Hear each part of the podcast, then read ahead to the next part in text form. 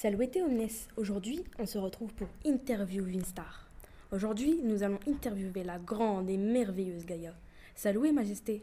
Bon, n'en faites pas trop quand même. Bon bah salut Télus. Salut ma chère. Alors aujourd'hui je vais vous interviewer et vous allez passer sur la grande et célèbre chaîne Interview une star. Oh, quel honneur. Alors par où commencer? Ah voilà. Quel est votre nom grec? Mon nom grec est Gaïa. Oh c'est très original. Oui, c'est vrai que ce n'est pas très commun.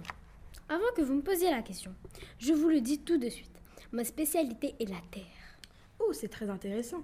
Quels sont vos attributs? Je n'ai pas d'attributs, mais on me représente souvent sous les traits d'une femme gigantesque. Excusez-moi, mais on m'attend. Je suis assez pressée. Cette émission va-t-elle durer encore longtemps? Oh excusez-moi. J'ai encore une dernière question à vous poser. Avez-vous une anecdote qui pourrait intéresser nos spectateurs? Euh, oui. Alors, Chronos entre dans la salle et puis il dit C'est à moi de raconter l'histoire. Alors, par où commencer? Ah, voilà. J'ai retrouvé le livre que j'ai écrit moi-même. Je vous lis un petit passage. Ouranos considérait ses enfants avec horreur. Soit Gaïa gardait ses enfants avec elle, ou soit il les jetterait dans l'affreux tartare. Gaïa lui promit une véritable vengeance. Elle tira de son sein un silex tranchant et fabriqua un fossile acéré.